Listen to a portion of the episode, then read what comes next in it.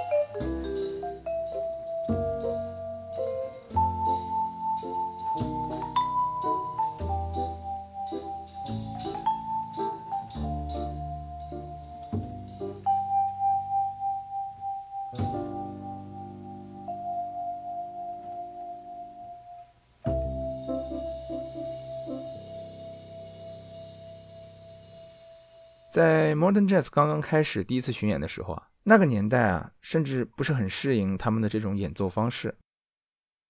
当他们把观众请进音乐厅的时候，大家还是以在小酒馆聆听爵士乐的方法去聆听 Modern Jazz Quartet。也就是说，大家会在音乐家演奏的时候讨论、鼓掌，甚至交头接耳的谈话。但 Modern Jazz Quartet 更多的是想以一种古典的方式去呈现自己的作品。加上没有 Jackson 的颤音琴本身音量就不大，所以他们的演奏常常会被淹没在观众产生的噪音中。后来时间久了，Modern Jazz Quartet 四个人就采用了一个方法，也就是当现场观众交头接耳的时候，他们故意放低自己演奏的声音，甚至是停止演奏，直到观众安静下来。这种近乎极端的方法也很快教育了观众。并让 Modern Jazz Quartet 更快地适应了音乐厅的演出。在作为 Modern Jazz Quartet 成员的同时，Mill Jackson 也同时活跃于独奏。他与当时一些相当有名气的爵士音乐家都有过合作。1961年，Mill Jackson 与跟自己同龄的 Wes Montgomery 合作推出了一张专辑《Bags Meets Wes》。在这张专辑中，Mill Jackson 用他的颤音琴和 Wes 独特的吉他弹法相得益彰。我们一起来听这张专辑中我最喜欢的一首曲子《SKJ》。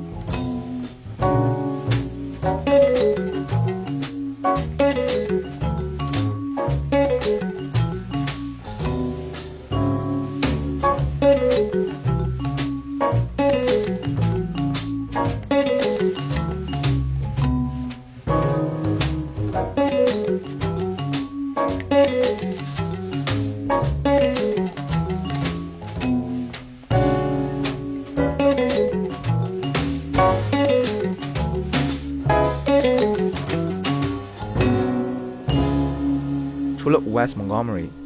Mile Jackson 还跟 Joe Pass、Miles Davis、Oscar Peterson 等明星共同合作过。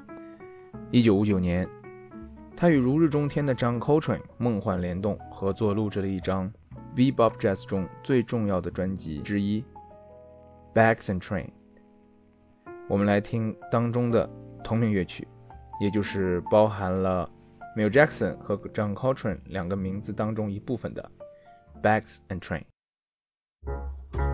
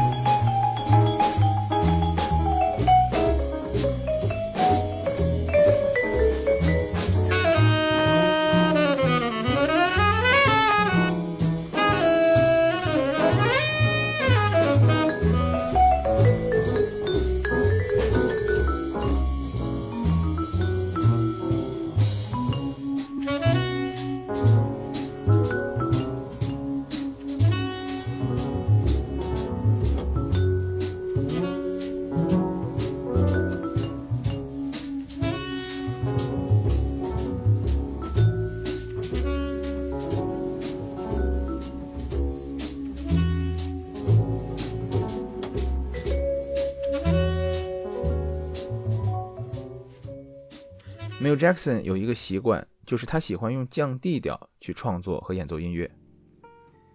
降 D 调啊，就是乐谱上有五个降号的那个调式，这个调式是相对很难演奏的，也很难在上面做即兴，因为它并不常见，也因此不为音乐家所熟悉。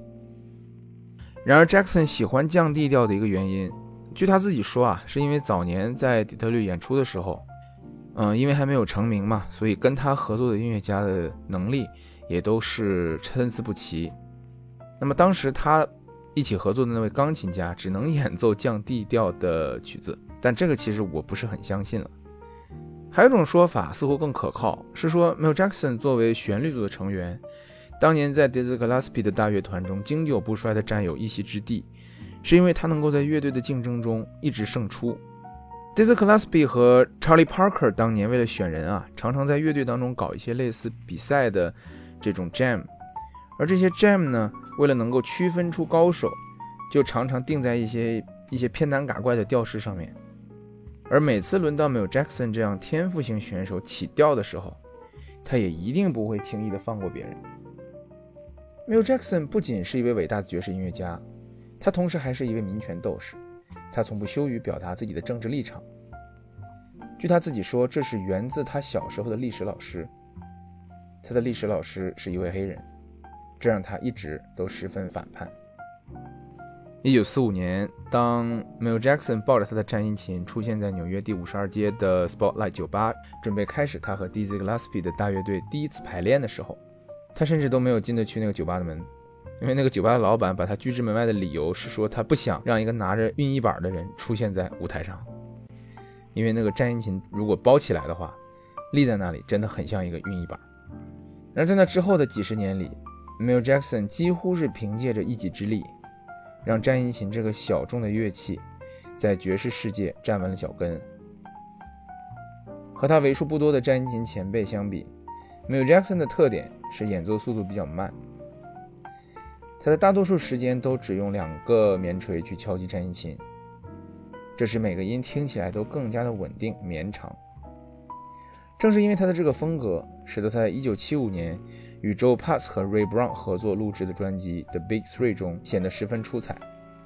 因为 Joe Pass 的吉他风格非常细碎，那么整张专辑听起来就好像是 Joe Pass 在用他的吉他包裹了战音琴的声音。Joe Pass、m i l Jackson 合作的 Bossa Nova 的名曲《Wave》，祝大家晚安。